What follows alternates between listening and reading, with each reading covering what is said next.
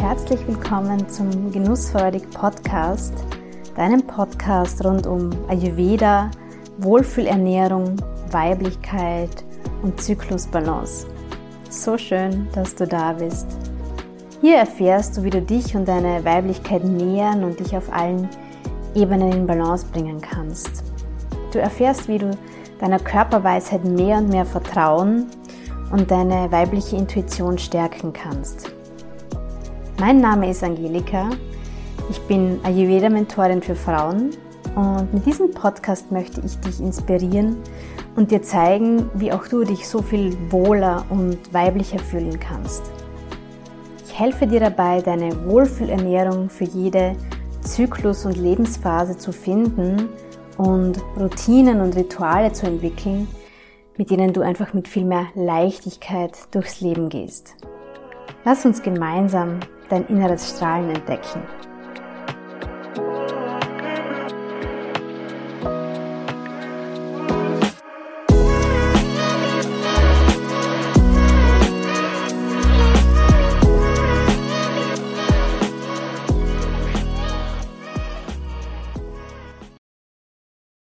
Heute bei mir zu Gast im Genussfähig Podcast ist Eva Sturm und wir sprechen über das Thema Endometriose und wie man dieser Erkrankung, unter der so viele Frauen leiden, ganzheitlich begegnen kann. Eva, schön, dass du da bist. Ja, danke für die Einladung, liebe Angelika. Mhm, gerne. Ja, wir haben ja im März Endometriose-Monat. Das genau, haben wir ja. zum Anlass genommen für unser Gespräch. Und vielleicht kannst du zum Einstieg gleich mal erklären, was Endometriose eigentlich genau ist. Also Endometriose ist eine ähm, gynäkologische Erkrankung, eine chronische gynäkologische Erkrankung, wo Zellen und Gewebe, was der Gebärmutterschleimhaut ähnlich ist, ist nicht das gleiche. Es sind Zellen, die dieser Struktur ähnlich sind, außerhalb der Gebärmutter verstreut aufzufinden ist und zu Entzündungsherden führen. Und ähm, dadurch kann es hier zu extremen äh, Menstruationsschmerzen kommen. Also ich kenne Frauen, die regelmäßig bei der Menstruation in Ohnmacht gefallen sind oder solche Schmerzen haben, dass sie brechen müssen. Und ähm, ich selber bin auch betroffen und ich kann mich an Zeiten erinnern, wo ich kaum gerade laufen konnte, wo ich meine Tage hatte. Ähm, andere Symptome oder andere Sachen, die damit ein, einhergehen, sind oft Verklebungen und ähm, Verwachsungen im Gewebe, die eben dadurch entstehen, dass diese Entzündungsherde dann ähm, zum Teil auch abbluten und sich dann das Gewebe sozusagen verklebt und dann irgendwann verwächst. Ähm, es kann auch zu Zysten kommen, die nennt man sogenannte Schokoladenzysten, weil sie dann eben mit Blut gefüllt sind, das eben nicht abbluten konnte. Und ähm, ja, oft sind auch Endometrioseherde an der Blase, was da Probleme macht, dann am Darm ebenfalls ein großes Thema. Ähm, es gibt auch, es, es kann sogar bis in, ins Gehirn streuen. Die Fälle sind aber ähm, geringer. Also die meisten sind im Bereich des Bauchraums zu finden. Und ähm, ja, dadurch, dass dein Körper die ganze Zeit versucht, diese Entzündung eben zu bekämpfen, ist oft bei den Frauen auch ein, ähm, eine Immunschwäche da, also weil das Immunsystem einfach sozusagen ausgelaugt ist, sprich Betroffene klagen auch oft davon, dass sie halt dauernd krank werden. Und ähm, ja, dadurch, dass es solche verstreuten Symptome sind, die verschiedene Bereiche des Körpers sozusagen betreffen, wird Endometriose auch oft erst sehr spät ähm, diagnostiziert, ist sehr schwierig zu diagnostizieren. Ähm, und ja, oft dauert es bis zu 10, 15 Jahre, bis eine Diagnose da ist weil Frauen vielleicht wegen Darmproblemen erstmal behandelt werden, dann wegen ähm, Blasenproblemen oder ganz anderen Sachen und irgendwann erst am Schluss man ähm, darauf kommt, dass es Endometriose sein kann. Es gibt aber auch Frauen, die betroffen sind von Endometriose und überhaupt keine Probleme haben und wo es dann erst zur Diagnose kommt, wenn der Kinderwunsch nicht erfüllt wird und eine Bauchspiegelung gemacht wird und dann entdeckt wird, dass der Bauch voll mit Verwachsungen, Verklebungen ähm, etc. ist. Und ähm, genau, also es gibt wirklich Extremfälle und leichte Fälle, aber so oder so ist es ja eine schon recht schwere Krankheit. Mhm. Und was ich auch so krass finde, wie häufig diese Krankheit eigentlich auftritt, oder? Kannst du da, hast du da Zahlen im Kopf? Also jede zehnte Frau leidet an Endometriose. Das sind die offiziellen Zahlen. Die Dunkelziffer ist sicherlich um einiges höher, weil, ja, wie gesagt, viele Ärzte erstmal lange nicht drauf kommen, dass du Endometriose hast. Ja, aber ich auch sehr oft erlebt habe, auch bei mir selber, aber auch bei Klienten, mit denen ich gearbeitet habe, dass Endometriose oft nicht gerne diagnostiziert wird. Obwohl jetzt der Patient vielleicht sagt, es könnte vielleicht Endometriose sein. Nein, nein, nein, nein, das ist was anderes. Und ähm, ja. Woran liegt es? Also warum, warum ist es, glaubst du, so, dass es nicht gerne diagnostiziert wird? weil es eben eine chronische Krankheit ist, die noch recht schlecht erforscht ist und wo es noch nicht so wirklich so viele Heilmethoden oder Heilansätze gibt, zumindest nicht von der schulmedizinischen Seite.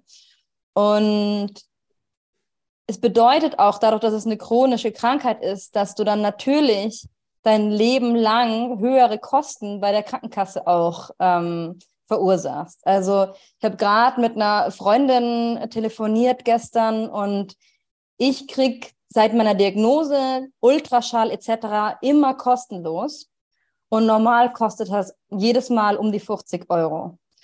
Und das läppert sich natürlich schon. Und ich meine, was ich sonst noch an ähm, Diagnoseverfahren oder OP schon alles hinter mir habe, das summiert sich, weil immer wieder neue Sachen aufploppen können. Dann hast du vielleicht ein Feuer gelöscht, sozusagen, eine Zyste ist entfernt, aber vielleicht macht sich dann der Darm bemerkbar oder die Blase oder ganz was anderes. Ja, oder auch das Kinderwunschthema. Ähm, da entstehen ja auch dann Kosten, wenn man dann zur Kinderwunschklinik muss oder ähm, dergleichen. Genau. Mhm, mhm. Ja, es ist tatsächlich ein sehr komplexes Thema, gell? Ähm, magst du uns nochmal mitnehmen, was deinen persönlichen Weg mit Endometriose bisher angeht? Also wie das so verlaufen ist bei dir bis zur Diagnose und wie du auch jetzt damit umgehst? Ja, klar, sehr gerne. Also ähm, ich kann mich erinnern, dass ich schon in der Jugend sehr starke äh, Menstruationsschmerzen hatte. Ähm, ab dem 17. Lebensjahr oder so habe ich dann aber die Pille genommen und dann war das eigentlich gar nicht mehr so ein großes Thema. Dann waren die Schmerzen nicht mehr ja, existent sozusagen oder wenn dann nur noch so ein bisschen kleines Ziehen oder so. Und ähm, ich erinnere mich noch, ich habe eine Freundin, die hat auch Endometriose und die hat mir das dann damals irgendwann erzählt, bevor ich meine hatte. Und ich dachte, um Gottes Willen, was das, sowas gibt, die Arme.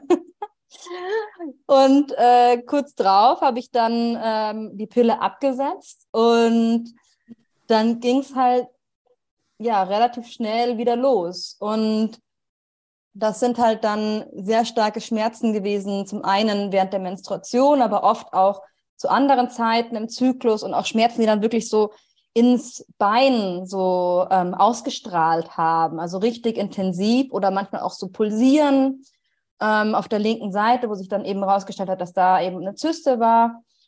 Und ich war zu der Zeit äh, im Schottland und da gab es nicht wirklich gynäkologische Vorsorge, außer einen Smear, Pap-Smear-Test äh, alle zwei Jahre. Und wo ich dann 2015 zurückgekommen bin nach ähm, Deutschland, habe ich dann einen Frauenarzttermin ausgemacht. Der war dann aber erst 2016 wegen Termine halt äh, Terminstau bei Ärzten, wie es immer so ist. Und es war eine neue Ärztin, weil meine, die ich davor vor meiner Ausreise gehabt hatte, in den Ruhestand gegangen ist und die hatte die Praxis übernommen. Und deswegen ist, ich hatte gefragt, ja, vor meiner Abreise war ich auch privat versichert über meinen Vater, solange ich studiert habe. Und wo, da, wo ich dann gefragt wurde, ob ich einen ähm, Ultraschall machen möchte, habe ich natürlich ja gesagt. Ich dachte, das wäre immer dabei. Ich wurde immer, hatte immer, immer einen Ultraschall bekommen, äh, während ich privat versichert gewesen war. Und dann sagte mir so, ja, ist dann 56 Euro. Und dann dachte ich erstmal so, nee, ja dann nicht. Und habe mich schon wieder in, in den Warteraum gesetzt und dachte mir, ja, okay. Aber ich war jetzt seit über vier Jahren gar nicht ähm, so richtig beim Frauenarzt und es ist eine neue Ärztin, ist ja vielleicht ganz gut, wenn die sich das mal anschaut. Und ich habe ja doch diese Beschwerden, auch wenn mir immer gesagt wurde, das wäre halt normal, dass bei manchen Frauen einfach stärker ist und dass ich damit umgehen muss und nicht so zimperlich sein soll. Und bin dann hin und habe gesagt, ja, okay, ich mache jetzt den Ultraschall. Und dann wurde eben der Ultraschall gemacht und eine, ich glaube, sechs Zentimeter große Zyste am linken Eierstock äh, entdeckt. Also das ist echt äh, schon fast ein Tennisball. Und ähm, meine, die Frauenärztin dann hat aber gesagt, ja, sie hat Endometriose schon erwähnt und hat mir so ein kleines Leaflet mitgenommen, meinte aber, sie glaubt nicht, dass es Endometriose ist glaubt eher, es wäre ein Myom oder eine andere Form von Zyste und ich soll erst mal für mehrere Monate äh, das beobachten. Ähm, vielleicht geht sie ja von alleine wieder weg. Und sobald ich dieses, diese Bestätigung hatte, dass da was ist, habe ich das natürlich alles äh, noch mal ganz in, viel intensiver gespürt als vorher, weil ich es zugelassen habe. Und zu der Zeit habe ich West Coast Swing getanzt und war dann auf einem Tanzabend und ganz viel so auch rumgedreht wirst und geschleudert, so gefühlt. Und am nächsten Tag noch im Fitnessstudio und danach hatte ich dermaßen krasse Schmerzen, dass ich es einfach gar nicht mehr ausgehalten habe. Und dann habe ich gelesen, okay, bei Zysten ist die Möglichkeit, dass sich die Zyste um die eigene As äh, Achse dreht und sozusagen der Blutverlauf äh, zum Eierstock abgedreht werden kann und man sozusagen schnell kontrollieren muss. Äh, das war Gott sei Dank nicht der Fall. Und ich habe mir dann aber eine zweite Meinung eingeholt und habe gesagt, nee, ich warte jetzt nicht hier noch monatelang rum und schaue, ob das weggeht. Und habe den Ultraschall meiner Tante gezeigt, die nicht praktizierende Gynäkologin war.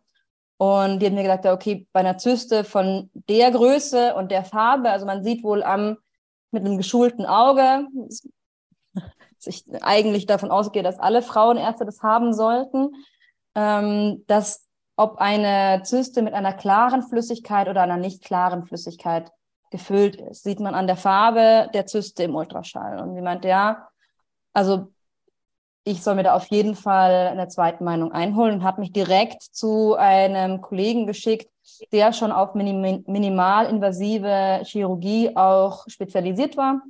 Und der hat auch gesagt, ja, also da war dann die Zyste schon wieder nochmal anderthalb Zentimeter größer, wo ich bei ihr, äh, bei ihm war. Ähm, die muss so schnell wie möglich raus. Und äh, es ist 99,9 Prozent Wahrscheinlichkeit Endometriose. Und ich habe dann auch innerhalb von wenigen Wochen einen OP-Termin bekommen, habe in der Zeit echt so viel Schmerzmittel genommen, dass ich also Ibuprofen schon gar nicht mehr vertragen habe und dann immer so rumgewechselt habe. Und ähm, nach der OP meinte der Chirurg dann ja, also wenn ich noch ein paar Wochen gewartet hätte, dann wäre wahrscheinlich der ganze Eierstock mit rausgekommen. Und wenn ich wirklich mehrere Monate gewartet hätte, auch ein Teil vom Darm, weil das auch vom Darm mit verwachsen war. Und ja, das war dann natürlich schon ein sehr krasser Schock. Mir wurde auch gleich äh, mitgeteilt, mit dem Kinderwunsch wird es wahrscheinlich schwierig. Und ähm, ja, dann der einzige schulmedizinische Weg, Endometriose sozusagen zu behandeln oder ja, damit umzugehen, ist eben mit Hormonen. Und ich habe dann mehrere Präparate Stück für Stück ausprobiert, bis ich eins gefunden habe, wo ich nicht total irgendwie entweder einen Koller bekommen habe oder ähm, bei einem habe ich auch noch mehr geblutet als vor. also wirklich wochenweise und jede zweite Woche gefühlt. Und dieses Präparat habe ich dann erstmal ähm, anderthalb Jahre, glaube ich, insgesamt genommen. Und das ähm, war dann auch okay, weil es mir einen Moment gegeben hat, durchzuatmen und mich mit dieser Diagnose sozusagen auseinanderzusetzen. Und ähm, ja, also da nimmt man wirklich die Pille dann durch, ohne eben dieses Pause und kommt in einen äh, Zustand der künstlichen Menopause. Und ich habe aber dann langfristig gemerkt, dass ich dadurch meinen Körper nicht mehr so gespürt habe. Also abgesehen von, dass ich emotional nicht mehr, also dass ich auch emotional abgeflacht bin, bin ich auch mit der körperlichen ähm, Sensibilität immer irgendwie weiter runtergekommen, habe mich nicht mehr wirklich als ich gefühlt, an meinem Körper so richtig, ja, zu Hause gefühlt. Es hat sich irgendwie alles so fremd angefühlt irgendwann. Und dann ähm, habe ich gegen den Rat verschiedener Ärzte, also ich war, hatte mittlerweile die Frauenärztin gewechselt und war bei einer sehr guten, die auch sich sehr gut mit Endometriose auskannte. Die hatte damals auch, ähm, bevor sie sich selbstständig gemacht hatte, die Endometriose-Sprechstunde in dem Klinikum, äh, was mich dann zu ihr verwiesen hatte, ähm, geleitet. Die war auch super gewesen, aber die hat auch gesagt, nee, Pille, Pille, Pille. Und ich gesagt, okay, ich will nicht mehr. Und zu der Zeit habe ich schon viel Yoga gemacht und auch schon eine Yogalehrerausbildung gehabt und habe dann zufällig ähm, einen Work Workshop entdeckt, der hieß ähm, Yoga bei Endometriose oder ähnlich. Also ähm, noch, es war noch irgendwas mit Stress, glaube ich, mit dabei. Und da bin ich dann auf das Moon Yoga gekommen, was eine Yoga-Form ist speziell für Frauen mit hormonellem Ungleichgewicht.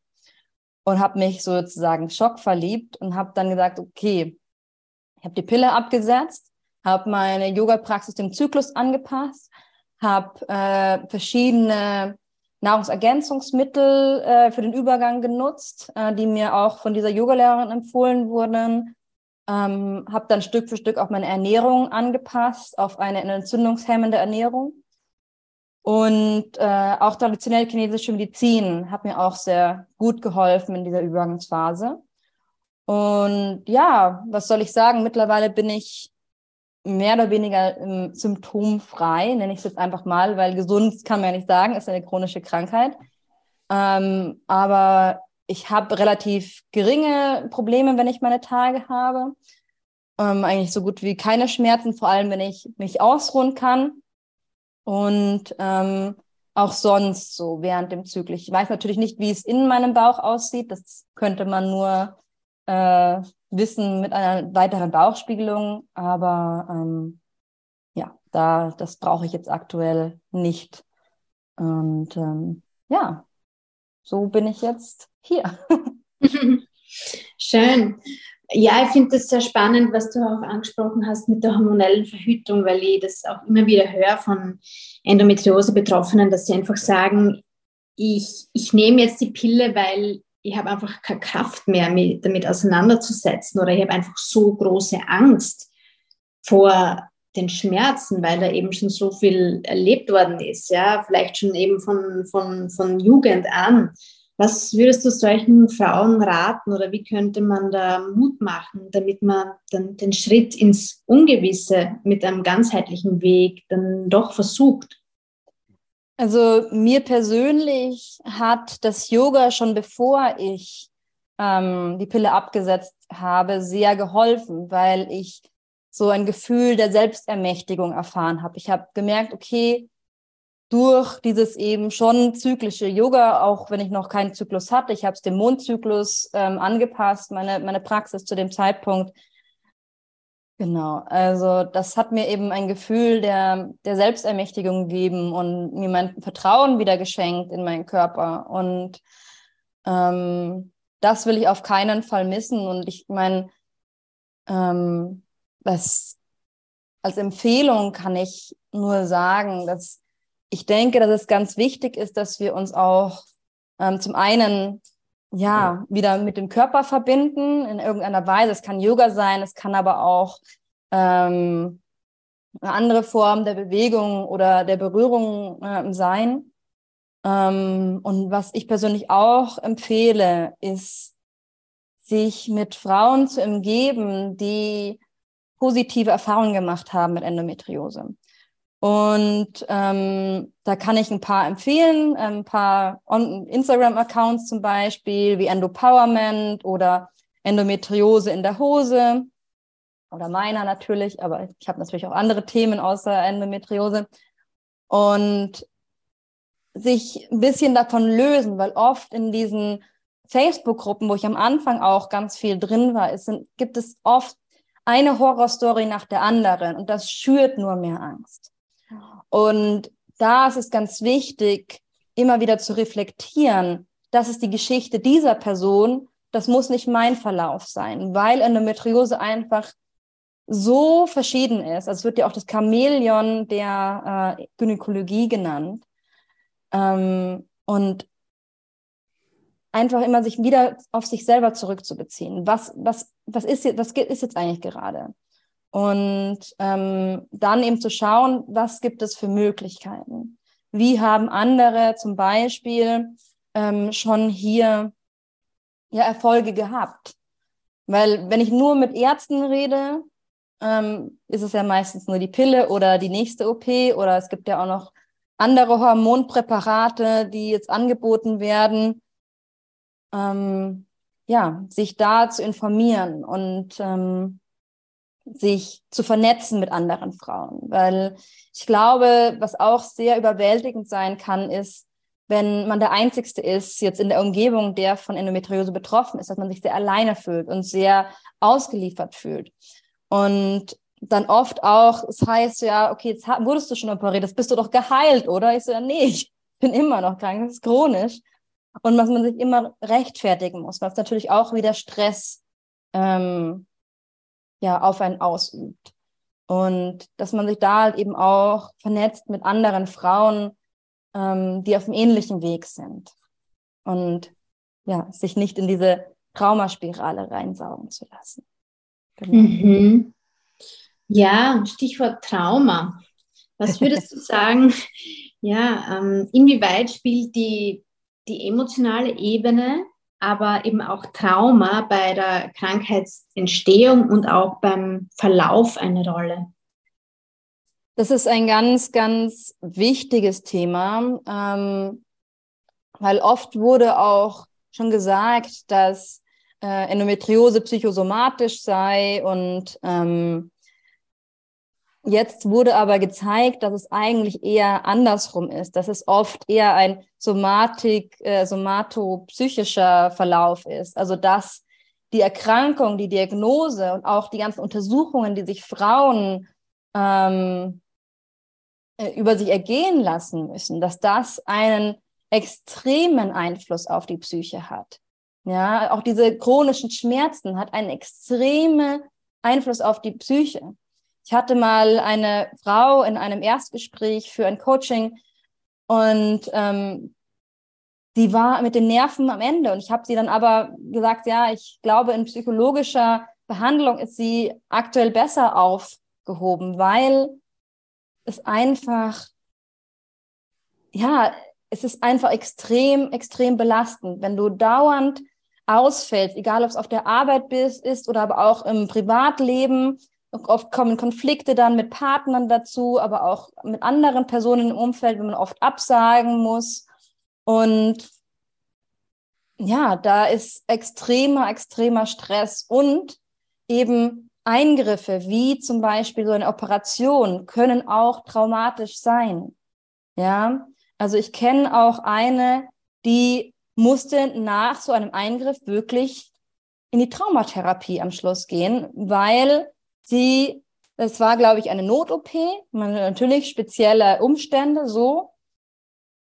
Aber es war einfach so ein krasses Erlebnis, dass sie davon äh, Albträume hatte und eben so Backflashes. Und das ist, darf man einfach nicht außer Acht lassen, dass hier die psychologische Belastung von so einer Erkrankung extrem ist. Ja, und deswegen wäre es schön, wenn irgendwann in der Zukunft die Schulmedizin da eine gemeinsame Behandlung macht.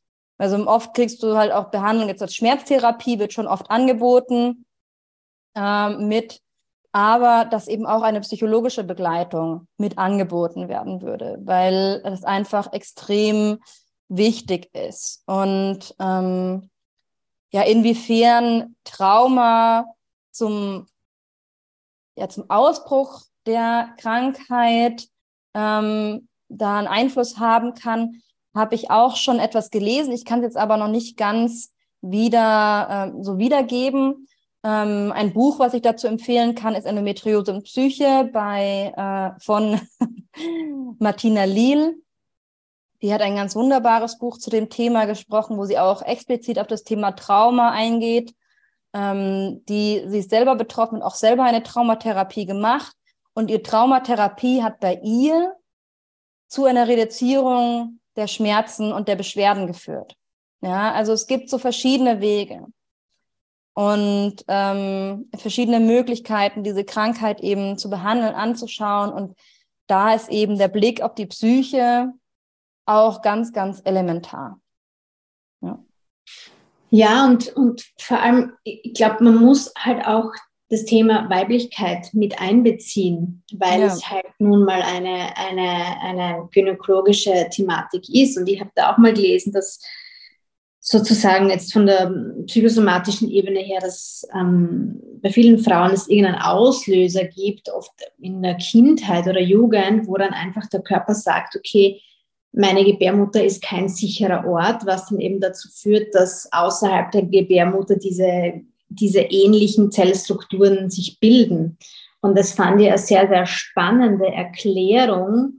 Und dann im Gespräch mit Betroffenen habe ich dann immer wieder schon feststellen können, dass da wirklich was dran ist. Also, dass die dann auch wirklich selbst nachvollziehen konnten. Aha, ja, das ist, das ist passiert, es könnte sein, dass es dann eben da, da diese Auswirkung gab. Ja, also das Thema Weiblichkeit ist auf jeden Fall bei vielen Frauen relevant, egal ob sie in dem Bereich ein Trauma erfahren haben oder nicht. Weil, also bei mir ging es auch lange so, dass ich das Gefühl hatte, ich wurde von meiner Weiblichkeit betrogen. Weil wenn ich keine Frau wäre, dann hätte ich das jetzt nicht, dann hätte ich dieses Problem nicht.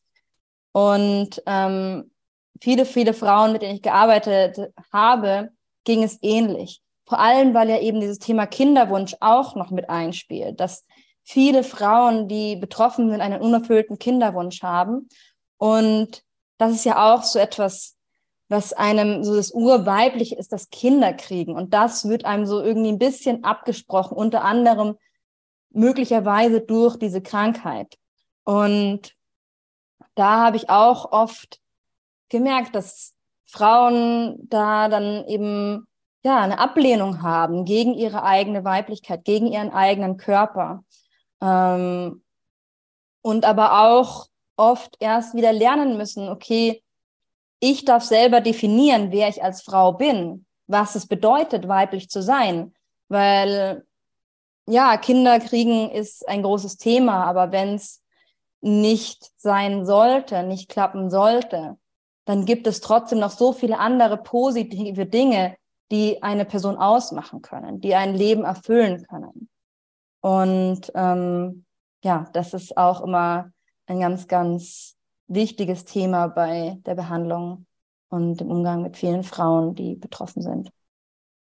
Ja, also auch da finde ich, man, man, kommt halt einfach um den ganzheitlichen Ansatz nicht herum, beziehungsweise es ist so wertvoll, wenn man das halt auch zulässt. Und ich glaube auch, dass da Schulmedizin und alle, alle alternativen Möglichkeiten Hand in Hand arbeiten dürfen, oder? Also was, was ist da dein, deine Meinung dazu? Ja, auf jeden Fall. Also ähm, ich persönlich gehe jetzt hauptsächlich einen alternativen Weg, aber ich achte natürlich trotzdem darauf, regelmäßig meine gynäkologischen Check-ups beim Frauenarzt wahrzunehmen. Ähm, mein klar, im Ultraschall sieht man nicht alles. Also wenn es Verwachsungen gibt oder wenn es ähm, ja einfach diese Herde gibt, dann sieht man das im Ultraschall nicht. Man sieht eben Zysten oder sonstige klar größere Veränderungen. Aber es ist besser als gar nichts. Und es gibt, wenn es dann eine Zyste gibt, ich meine, ich kenne auch Personen, die, äh, bei denen ist die Zyste angeblich auch auf natürlichem Weg wieder weggegangen, aber da war die Zyste auch noch sehr, sehr klein. Und bei Zysten der Größe wie, wie die, die ich hatte und bei anderen ähm, Problemen, ist, das geht oft nicht ohne den schulmedizinischen Weg mit einzubeziehen. Also im Yoga zum Beispiel, da können wir ähm, Verklebungen und Verhärtungen im Gewebe lösen und vorbeugen. Aber Verwachsungen kannst du nicht mehr lösen, außer mit einem Skalpell oder einem Laser.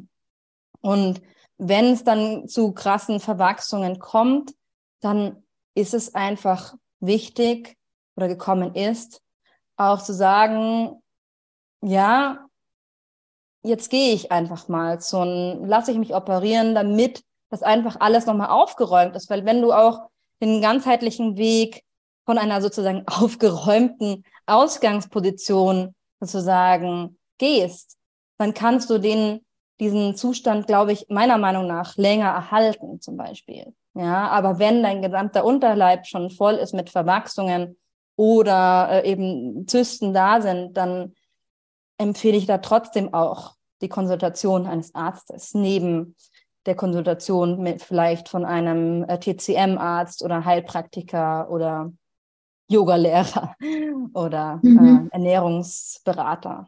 Genau. Ja. Es geht Hand in Hand. Mhm. Und was würdest du jetzt einer Frau empfehlen, wenn sie noch keine Diagnose hat, aber unter starken Menstruationsschmerzen leidet? Und das ist ja auch so ein Thema, ne, dass es in unserer Gesellschaft oft so runtergespielt wird und so auch stigmatisiert ist, eben wie du es auch angesprochen hast, wie man dann ausfällt und sich selbst verurteilt für die Schmerzen und so. Also was würdest du jemandem empfehlen, der starke Beschwerden hat, aber damit vielleicht nicht ernst genommen wird und auch ja vielleicht jetzt zum ersten Mal von Endometriose hört? Welchen Weg ähm, kann man da gehen, um herauszufinden, ob man da betroffen ist? Also die, der Diagnoseweg ist, also ich habe gehört, dass es jetzt auch schon bald einen Speicheltest geben soll der ähm, Rückschlüsse sie geben soll, ob jemand Endometriose hat oder nicht. Ähm, wie gesagt, größere Zysten sieht man im Ultraschall.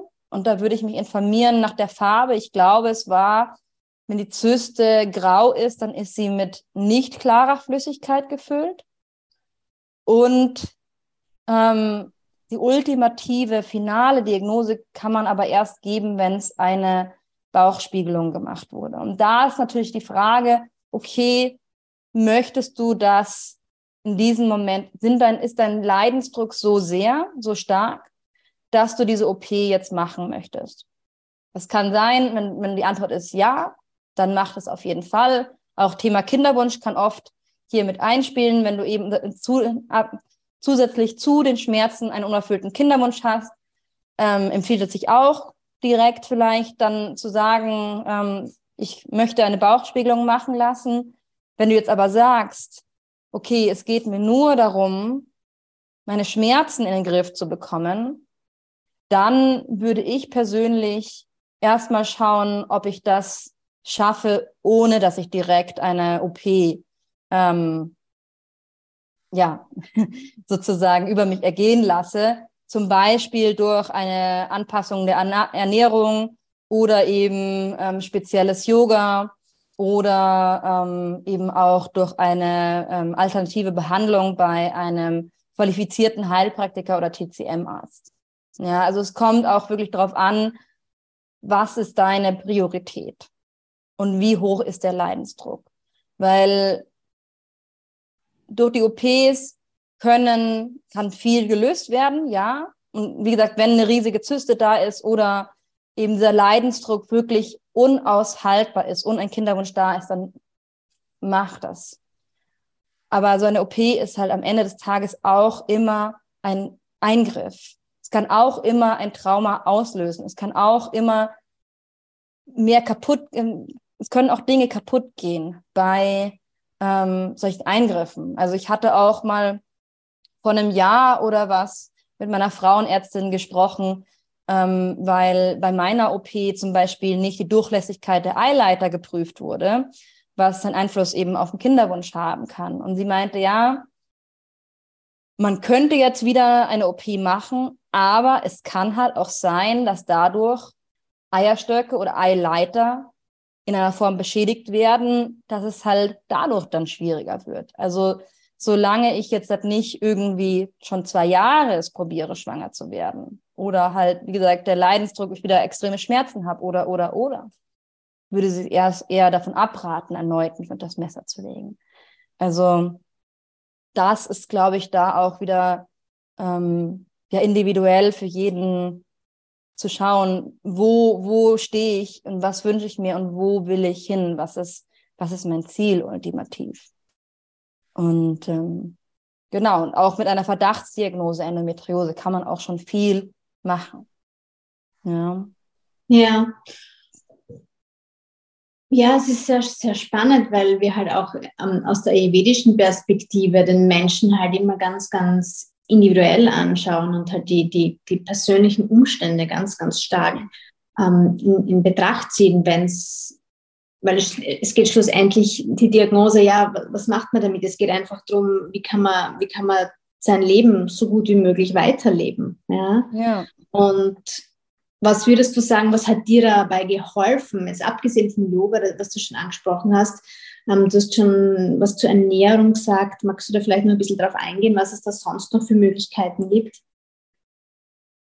Ähm, genau, also neben dem Yoga, wo ich jetzt, ähm, welches ja sowohl körperlich als auch psychisch wirklich hier einen positiven Einfluss haben kann und auch aus meiner Erfahrung sowohl an mir selber als auch bei Klientinnen hat. Ähm, was auch sehr, sehr ähm, bei vielen hilfreich ist, ist zum Beispiel eine eben entzündungshemmende Ernährung. Ähm, was vielen hilft, wegzulassen, zum Beispiel sind Milchprodukte oder Gluten, weil die beide sowohl entzündungsfördernd wirken als auch zu Blähungen führen können. Also es gibt ja auch diesen berühmten Endobelly, also dass man oft an Blähungen leidet, wenn man Endometriose hat. Das hängt eben auch eben äh, durch dieses äh, entzündliche Milieu mit ähm, und dass man das eben reduziert, weil dieser Endobelly ist halt auch oft sehr schmerzhaft. Und bei mir zum Beispiel, ich merke sehr schnell, also ähm, wenn ich zu viel äh, Milchprodukte esse oder äh, Gluten esse, dass ich dann davon einen Blähbauch bekomme und dass das dann wiederum ja natürlich Schmerzen verursacht. Ähm, das andere, was ich auch schon angesprochen habe, ähm, waren die Nahrungsergänzungsmittel und einfach den Nährstoffhaushalt. Und hier bietet sich an, dass man das testen lässt, ähm, entweder beim Hausarzt, wenn der Hausarzt es macht. Meistens muss man das aber auch selber zahlen. Und meistens scheuen sich auch Hausärzte, solche detailgenauen Nährstoffanalysen zu machen. Oft empfiehlt es sich hier bei einem Heilpraktiker oder alternativen Arzt, ähm, das zu machen, um einfach zu schauen, wo ist mein, wie ist mein Nährstoffhaushalt, ja, ähm, weil gerade wenn man lange die Pille genommen hat, so wie ich äh, nach der Diagnose und auch davor äh, schon mal hormonell verhütet habe, das hat einen Einfluss auf deinen, äh, auf deinen Nährstoffhaushalt, weil bestimmte Nährstoffe nicht so gut aufgenommen werden vom Körper, äh, wenn man eben bestimmte Hormone einnimmt. Und das Gleiche, was auch sehr, sehr wichtig ist, ist ähm, regelmäßig den Hormonhaushalt zu bestimmen. Weil das hat natürlich auch einen Effekt sozusagen auf, auf, die, auf deinen Verlauf. Ähm, wenn du vielleicht eine Östrogendominanz hast zum Beispiel oder Progesteronmangel, dann kann man auch schauen, okay, wie bringe ich meine Hormone in ein Gleichgewicht, was wiederum auch einen positiven Einfluss dann auf eine gesamte ähm, ja, Gesundheit haben kann und eben auch den, deine Endometriose. Und ähm, auch letzter Punkt, Stress. Stress reduzieren, weil Stress ist Gift und es kann zum einen, wenn du jetzt schon möglich Endometriose hast und ähm, es kann dazu führen, dass du wieder an, also Schmerzepisoden äh, ausgelöst werden. Ähm, dadurch aber, dass es der Stress auch einen Einfluss auf deinen Hormonhaushalt hat, kann es auch eben langfristige Schäden haben, Schäden verursachen. Und ähm, deswegen ist Stressreduktion und Stressmanagement auch für Frauen Endometriose ein ganz, ganz wichtiges Thema. Und das ist natürlich auch wieder individuell. Man kann da arbeiten, zum Beispiel mit Yoga oder Tai Chi oder anderen Sachen. aber auch indem man ja in seinem Leben das mal irgendwie eine Inventur macht und schaut, okay, wo sind Stressoren, ähm, die ich irgendwie vielleicht vermeiden kann oder die ich ändern kann, wo ich einen Einfluss darauf habe. Und da dann zu schauen, ja, ohne dass jetzt wirklich direkt ein Eingriff nötig ist, ähm, kann nämlich durch Stressreduktion schon wirklich viel an der Schmerzqualität bei vielen Personen gemacht werden. Ja. ja, ja, da kann ich dir nur zustimmen. Auch aus meiner Erfahrung mit dem Ayurveda ist natürlich so, dass wir jetzt bei Endometriose, aber auch generell bei allen ähm, Erkrankungen, die mit, ähm, mit Gebärmutter, mit Zyklus, mit Menstruation und so weiter zu tun haben, dass es da halt ganz viele Möglichkeiten gibt, über die Ernährung und über den Lifestyle zu regulieren und ähm, Beschwerden zu, zu lindern. Und wie du es auch schon angesprochen hast, das Thema mit antientzündlicher Ernährung und ähm, einfach die Darmgesundheit zu stärken, da ist halt einfach ähm, ganz viel Potenzial aus meiner Erfahrung, weil wir sagen im Ayurveda immer, dass, dass ja, gesunder Darm ist gesunder Mensch. Und ganz viele Erkrankungen nehmen irgendwo ihren Ursprung darin, dass eben die Verdauung, das Verdauungsfeuer des Agni nicht optimal funktioniert. Und da kann man ganz viel tun, wenn man da bewusster wird und herausfindet, ja, was tut meinem Körper eigentlich gut, was tut ihm nicht so gut und vor allem das Ganze auch zyklusbewusst zu gestalten. Was brauche ich in welcher Phase und ähm, was sollte ich wann eher meiden, um mich einfach wohler fühlen zu können. Also da ist ein riesiges Potenzial da und eben auch ähm, Bewegung und alle Routinen so den Zyklus anzupassen und einfach mehr so in diese, in diese zyklische Natur ähm, reinzuwachsen, sich damit auseinanderzusetzen und einfach auch zu respektieren, dass der Körper nicht immer dasselbe Energielevel hat und zu respektieren, dass wir einfach unterschiedliche Bedürfnisse in den unterschiedlichen Phasen haben. Also da ist einfach ganz, ganz, ganz viel Potenzial da, ja, um uns in, in jeder Lebensphase und auch mit, mit ja, unterschiedlichsten Beschwerden wohler zu fühlen. Ja, absolut. Also das wie du sagst, dieses Akzeptieren, dass wir keine Maschinen sind und aber auch nicht funktionieren wie männlich gelesene Personen, ist ein großer, großer Schritt. Weil ja, vielleicht können wir den Marathon laufen, vielleicht können wir genau das Gleiche machen wie Männer, auch wenn wir bluten, aber wir müssen es nicht. Wir dürfen uns Ruhe gönnen, wir dürfen ja hier anders, die Uhren anders stellen. Und das ist auch ein ganz, ganz wichtiger Faktor, den du da angesprochen hast, auf jeden Fall.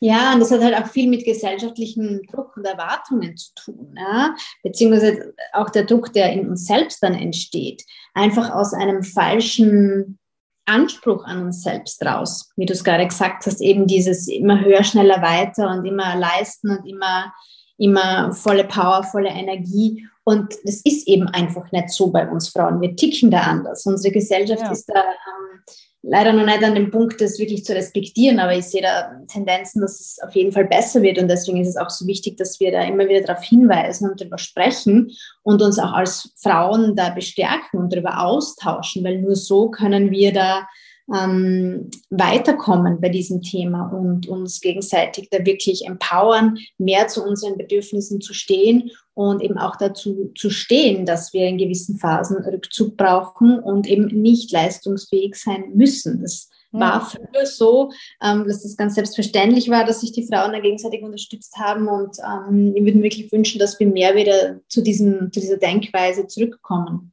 Ja, absolut. Ja, schön. Liebe Eva, wie kann man jetzt ähm, sich dem Thema annähern, Endometriose, wenn man vielleicht einen Verdacht hat oder schon eine Diagnose hatte? Wie kann man mit dir arbeiten, beziehungsweise mit uns? Magst du was zu unserem gemeinsamen Projekt erzählen? Ja, also ähm, am 26. März 2023 machen wir gemeinsam ein kleines Tagesretreat, also die Angelika und ich.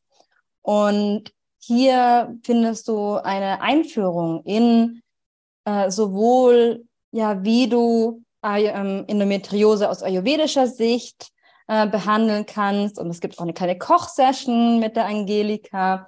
Und dann aber auch dann eben das Thema Yoga bei Endometriose. ähm, wo wir darüber sprechen, was gibt es zu beachten, wie kann man die Yoga-Praxis und aber auch natürlich in gewisser Weise das Leben hier an den Zyklus anpassen. Und wir üben dann auch eine kleine Yoga-Praxis gemeinsam. Genau, also das ist so das nächste Event, ich denke, ähm, für beide von uns zu dem Thema. Und ich denke, es ist auch ein sehr guter Einstieg, weil es eben das Thema Ernährung, Ayurveda und eben das Thema Bewegung, Yoga verknüpft. Ja. Und ähm, ja, dann dadurch eben noch ein ganz, noch ganzheitlicherer Blick ähm, auf diese Krankheit ähm, gegeben wird. Und im September findet auch dieses Jahr wieder der Endo-Live-Kongress statt.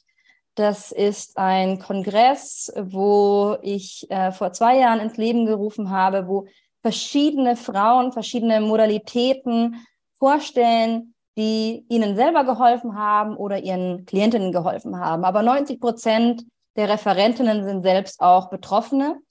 Und ähm, da kann ich dich auch ganz herzlich dann einladen, wenn dich dieses Thema interessiert oder tiefer tauchen möchtest und neue Modalitäten kennenlernen möchtest, ähm, was eben das Thema Leben mit Endometriose äh, angeht und ein erfülltes Leben mit Endometriose. Weil es geht ja nicht nur am Ende des Tages um äh, Symptombekämpfung, sondern dadurch, dass wir da, da darum, dass wir ein erfülltes Leben führen. Ja, und das ist so mein mein Steckenpferd und warum ich diese Arbeit mache, weil ich ja davon überzeugt bin, dass wir alle ein erfülltes Leben verdient haben und auch die Möglichkeit haben sollten, dieses zu leben. Und ähm, genau. ja, und ich freue mich auch schon sehr auf unseren Workshop im, im März, weil das eben eine schöne Möglichkeit ist, um, wie du es vorher gesagt hast, dich auf eine positive Art und Weise mit deinen Beschwerden auseinanderzusetzen, dich eben mit Frauen zu verbinden, äh, die da denselben Weg gehen wie du und dir da auch Wege aufzeigen können, wie es für dich möglich sein kann, ähm, damit ein gutes Leben zu führen und ja, freue mich auch sehr, da aus der ayurvedischen Perspektive dazu beizutragen, weil da einfach so viel da ist an Potenzial, um uns besser zu fühlen als Frauen. Ja, ich werde auf jeden Fall alles verlinken in den Show Notes und dann freue ich mich, wenn wir da ein schönes gemeinsames Day Retreat haben mit ja. Live-Koch-Session. Macht immer super viel Spaß und ja, wird sicher ein schönes Event. Ja, bin ich davon überzeugt und ich freue mich, äh, wenn du auch dabei bist. Ja, liebe Eva, vielen Dank für das schöne Gespräch und Möchtest du uns vielleicht noch sagen, wie wir uns mit dir verbinden können, wo man dich finden kann? Ja, natürlich. Ähm, findest mich ähm, auf Instagram unter eva-punkt-sturm oder im Internet unter der Website feminine.yoga. Und ähm, ja, sonst noch in der Facebook-Gruppe Weiblich Stark und Frei mit Yoga Embodiment und mehr. Schön. Danke dir. Danke dir für das Dasein und für das schöne Gespräch und ich freue mich auf unser gemeinsames Projekt. ja, ich mich auch und danke für die Einladung. Gerne. Alles Liebe.